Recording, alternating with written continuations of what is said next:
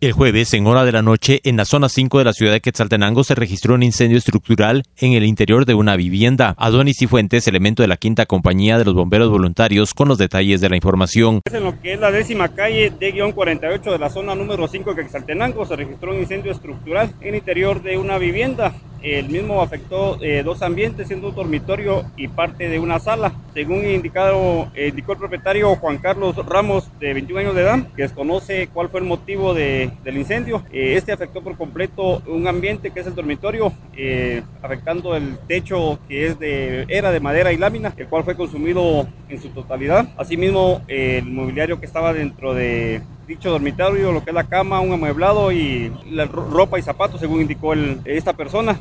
En la sala se vio afectado parte de unos muebles como un equipo de, sonido. Asimismo, indicó que aproximadamente eh, son 15 mil de pérdidas. Al lugar fueron destacadas unidades de la quinta compañía y del campo escuela, con un total de 12 elementos eh, voluntarios elaborando en el lugar. Eh, desconocen por completo qué pudo haber pasado, no saben si fue un cortocircuito o alguna otra situación que se pudo haber originado en el interior del, del inmueble. Afortunadamente fue controlado a tiempo, evitando que se viera afectado otro ambiente que estaba a la par, así como un vehículo que se encuentra estacionado en el interior. Únicamente daños materiales, no hay ningún herido. Eh, sí le hacemos un llamado a la población a que cedan el paso a las unidades de emergencia de cualquier cuerpo de socorro, eh, en especial en este caso cuando se tratan de unidades contra incendio. Realmente es valioso cada minuto, cada segundo que perdemos en llegar. Eh, el fuego avanza rápidamente, más en las estructuras ya de tiempo, que son estructuras de madera. Es vital el tiempo para nosotros para poder controlar a tiempo y así evitar que la tragedia sea mayor. Desde Emisoras Unidas Quetzaltenango informa Wilber Coyoy, primera en noticias, primera en deportes.